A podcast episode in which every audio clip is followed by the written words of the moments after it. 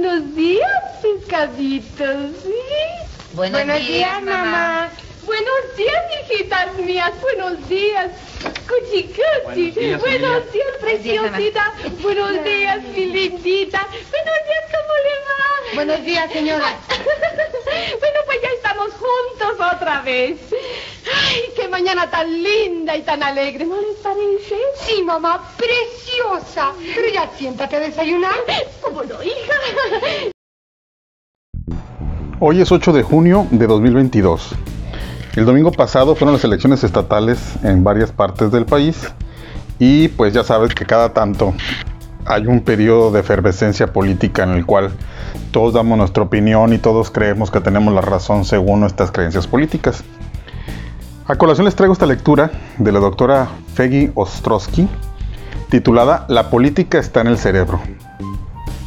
El subtítulo de la misma dice ¿Por qué defendemos nuestras creencias a toda costa? La respuesta está en lo que los científicos llaman sesgo en la confirmación. En esta época de elecciones es interesante analizar qué sucede en nuestro cerebro cuando tomamos decisiones. Un estudio reciente de neuroimagen muestra que nuestras predilecciones políticas no son productos de procesos racionales y lógicos, sino que están vinculadas a sesgos inconscientes. Independientemente del tema, las personas que apoyan a los distintos partidos políticos están convencidas de que lo que escuchan es la única verdad y apoyan ampliamente su posición. Este rasgo se conoce como sesgo en la confirmación. Es decir, buscamos y encontramos evidencias que apoyen nuestras creencias e ignoramos o reinterpretamos aquellos que no es congruente con nuestros sesgos. Estudios realizados con técnicas de neuroimagen han permitido detectar que en algún lugar de nuestro cerebro surge este sesgo confirmatorio, el cual es inconsciente y está guiado por emociones y no por la razón. Investigadores de la Universidad de Emory registraron el metabolismo cerebral de 30 hombres con diferentes tendencias políticas, mientras evaluaban enunciados de dos candidatos que contradecían lo que decían mutuamente. Los resultados revelaron que la parte del cerebro involucrada en el razonamiento, las áreas dorsolaterales de la corteza prefrontal, no se activaba. Las áreas más activas, por su parte, fueron las orbitofrontales, que están involucradas en el procesamiento de las emociones. El cíngulo anterior asociado con la resolución de conflictos y el cíngulo posterior que participa en la realización de juicios acerca de la responsabilidad moral. Además, una vez que los sujetos obtenían conclusiones con las que se sentían emocionalmente cómodos, se iluminaba el estriado ventral, el cual tiene que ver con las sensaciones de placer y recompensa. El proceso a través del cual hacemos una elección o nos formamos una opinión implica una colaboración entre las áreas cerebrales que generan la emoción y las áreas racionales que controlan el procesamiento de ideas e información. Ambas se retroalimentan. Los pensamientos provocan sentimientos. A su vez, la intensidad de los sentimientos determinan cómo valoramos nuestros pensamientos. Así, por ejemplo, conectamos emociones hostiles con la imagen del candidato que no apoyamos y eso induce imágenes e ideas negativas. La danza entre la conexión de las emociones con las ideas es el fundamento de la terapia cognitiva. Por supuesto, el escepticismo es el antídoto del sesgo confirmatorio. Buenas tardes, oiga, pues aquí molestando porque eh, pues quieren que regresen los 500 pesos, ya ve que este hombre no ganó y ahí para que esté al pendiente usted y, sus familiares y los de su cuadra, eh, para que estén atentos cuando lo llamemos para que regresen los 500 pesos.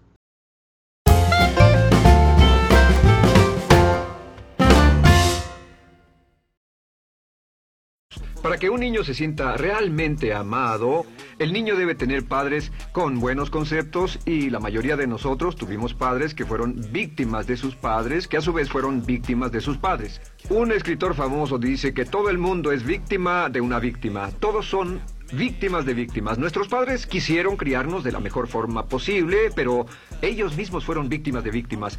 Y para que un niño se sienta realmente amado, deben existir tres condiciones. La condición número uno es los padres deben amarse a sí mismos. Los padres deben amarse a sí mismos. Recuerden, nunca le podrán dar más amor a otros que el que sienten por sí mismos. Si no se aman a sí mismos, no pueden amar a sus hijos. Si tienen un poco de amor por sí mismos, deben difundirlo en sus hijos. Si tienen poco amor por sí mismos y es absorbido por sus esposos, entonces a veces, aunque deseen amar a sus hijos, no tienen amor que darles. Sus padres querían amarlos y en muchos casos no tenían amor para darles. Y eso es porque nunca lo recibieron cuando crecieron. El segundo requisito es, los padres deben amarse mutuamente. Para que un niño crezca sintiendo confianza en sí mismo, crezca sintiéndose amado, a salvo y seguro, debe crecer en un ambiente donde los padres se amen. No hay nada que le dé más temor a un niño que crecer en un hogar donde los padres peleen entre sí, donde los padres no se amen, donde haya dificultades, porque el niño siempre tiene una tendencia, primero que nada, ser una víctima, pues al niño se le grita y se le vocifera, y entonces cree que la razón por la que mamá y papá pelean es su culpa.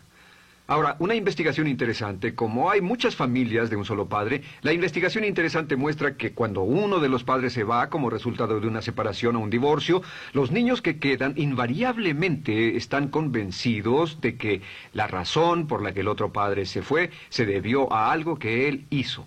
Y es importante que si un matrimonio o una relación va a terminar y uno se va a ir, que el padre que se quede les diga a los niños una y otra vez que la razón por la que la relación no funcionó no tuvo nada que ver con ellos. Solo tuvo que ver conmigo y con papá, conmigo y con mamá. No tiene nada que ver con el niño. El niño necesita oírlo muchas, muchas veces antes de que se sienta confiado y seguro. Y por supuesto siempre es mejor que un niño sea criado por un padre que lo ama que por dos padres que no se aman.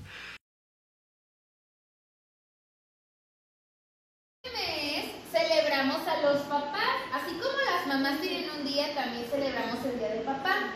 Hay que ir pensando qué opciones de regalo le podemos hacer. Chocolates. Un pantaloncito. Un pantaloncito. Yo, yo, tequilita. Yo. Un tequilita.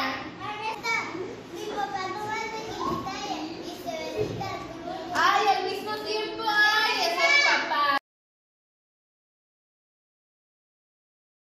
Creo que se va a pasar a molestar Pedro sola. ¿Por qué? Si vamos a hablar de mayonesas, no, no, no hagas eso.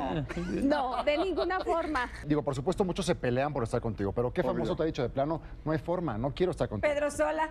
Además de No, famoso, que seas importante. Un día se te va a hacer, no te preocupes. La que le muevas, no le muevas a Pedro.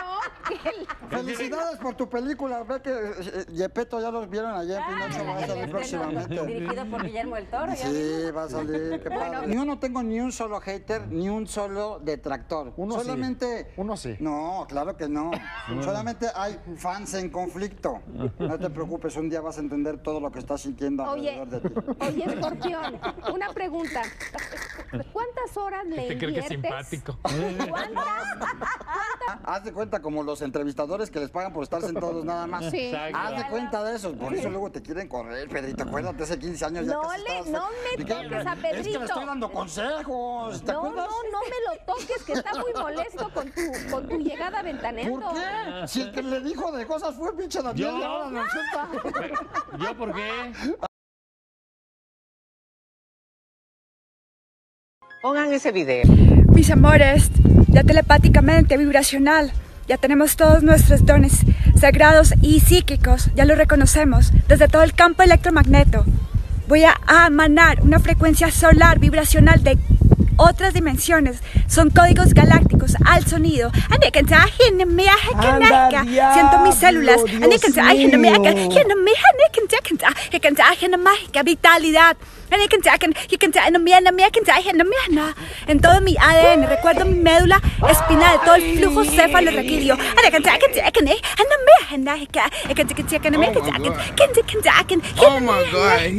Abro mi corazón, just I open my heart. I just remind and claim con all my sacred gifts. I can I can in America, in America, te amo con todo el amor de mi corazón. I can I can in America, I can in America, desde la Esto no se sabe dónde vayas a parar. Esto no se sabe dónde vayas a parar. ¿Qué significan las palabras trataré pues déjenme decirles qué significan. Significan voy a fracasar y lo digo anticipadamente para que no me vengan con represalias. En otras palabras, dice trataré de llegar a tiempo, pero lo que está diciendo es tal vez llegue tarde y no pueden reclamarme porque dije que trataría. Cuando una persona dice trataré, está disculpando su fracaso por anticipado. Si fuera al doctor y el doctor lo examinara, lo auscultara y le dijera, pues está en pésimas condiciones, tendremos que intervenir, debemos llevarlo al hospital ahora mismo, me sorprende que haya llegado aquí, usted dirá, bueno doctor, eh, espero que haga un buen trabajo. Y él dice, trataré. Si él dice eso, usted seguramente buscará otro médico. O si va a un abogado. Lo culpan de algo y va a un abogado y le presenta su caso y dice, oiga, va a defenderme y él dice, trataré. ¿Qué está diciendo? Está diciendo, escuche, he estudiado el caso y por lo que veo no hay mucha esperanza, pero lo tomaré de todos modos. Trataré son los que tratan de conseguir que les pague por anticipado. Otro juego de palabras que no debe usar. Por cierto, con respecto a trataré, lo que debe decir es lo haré o no lo haré. No trataré. Si alguna vez en nuestro negocio tenemos un negocio muy activo, si llamamos a alguien y le pedimos alguna cosa o algún trabajo y dice trataré de conseguirlo para el viernes o trataré de terminarlo a tiempo, al instante sabemos que lo que quiere decir es que quiere sentirse libre, no comprometerse. Así que nunca dejamos que nadie se vaya con un trataré, debe ser hecho o no, y queremos obtener una seguridad. Si hace falta, nosotros lo hacemos. Cuando dicen trataré, lo que están haciendo es que se están lavando las manos. Esté alerta. La otra palabra es desearía. Dicen que un deseo es una esperanza o una meta sin energía detrás. Desearía. ¿Qué significa un deseo? Desearía significa que que me gustaría tener algo, pero sé que nunca lo podré tener. Cuando dice desearía bajar de peso, ¿qué significa? Las palabras no dichas son, pero sé que no puedo. Porque no por eh, las excusas que tiene y el metabolismo que tiene y los problemas, etcétera. Siempre hay razones por qué debe salir, etcétera. Desearía dejar de fumar, desearía estar en forma. Desearía, desearía, desearía. Cuando usa la palabra desearía, le muestra al subconsciente que esto es algo que no cree que le sea posible lograr o adquirir. Entonces el subconsciente descarta completamente esto como meta y no le da energía, ni motivación, ni impulso, ni deseo de lograrlo. Así que esté muy alerta al lenguaje víctima. Esté alerta a la expresión sí, pero. O lo haría, sí, pero. Alguien le dice, haga esto, y usted dice, sí, pero. La palabra pero, por cierto, es el gran borrador. Si una persona le dice, podría incrementar sus ingresos o incrementar sus rendimientos, ser una persona mejor o más feliz o bajar de peso o lo que sea, no importa, y usted dice, sí, pero, lo que está diciendo es que está borrando toda la aseveración que ha dicho antes. Manda un mensaje a su subconsciente que dice, no hay posibilidad y no hace esfuerzo, no otorga energía, no ejerce capacidad alguna hacia el logro de esa meta. ¿Por qué Terminator se compra una pistola con puntero láser si el weón ve todo rojo? No va a ver el punto del láser, po. ¿Y por qué los papás de Harry Potter al final salen viejos y murieron más jóvenes? ¿O por qué Buzz Lightyear se quedaba quieto cuando llegaba Andy si no sabía que era un juguete? A lo mejor tienen un sistema de apagado automático. ¿Y entonces por qué se pudieron mover para asustar a Sid? No. En Avengers, cuando hicieron el chasquido para que la gente vuelva a aparecer, ¿dónde apareció la gente que iba en un avión? No tengo idea. ¿Y por qué Gamorra revive y Black Widow no si murieron de la misma forma? Porque Gamorra no era parte de los Avengers. Si la película se llama Los Vengadores o The Avengers, ¿por qué le dicen Los Avengers? En este año llega Marty McFly creando otro universo y por eso no lo reconocen sus padres. Pero le pusieron de nombre Marty y se parece a ese Marty. ¿No pensará George que él no es su papá, sino que es hijo del tipo que conocieron cuando jóvenes? Mm, Si todo lo que tenía la Cenicienta desapareció a las 12, ¿por qué no desaparecieron los zapatos? A lo mejor el cristal no desaparece después de las 12. ¿Y cómo los vidrios del carruaje? En Intensamente, alegría, tristeza, enojo y desagrado, ¿también tenían pequeños sentimientos dentro de sus cabezas? Sí, sí, todos tienen pequeños sentimientos en sus cabezas. Entonces, habría una cantidad infinita de personajes uno dentro de otro. Infinito, Bob, infinito. Sí, sí, bueno. ¿Por qué Rose hace uno you en Titanic? ¿En qué año inventaron ese gesto? ¿Y una niña como ella lo haría? ¿Por qué no mejor le dijo... ¡Cállate, mierda! Sí, eso podría haber funcionado. ¡No, tú cállate! ¡Deja de hacer preguntas y disfruta las malditas películas! No, ¡Me ¡Toma por culo! ¡Ayuda! ¡Ay! ¡Ay! ¡Wilson!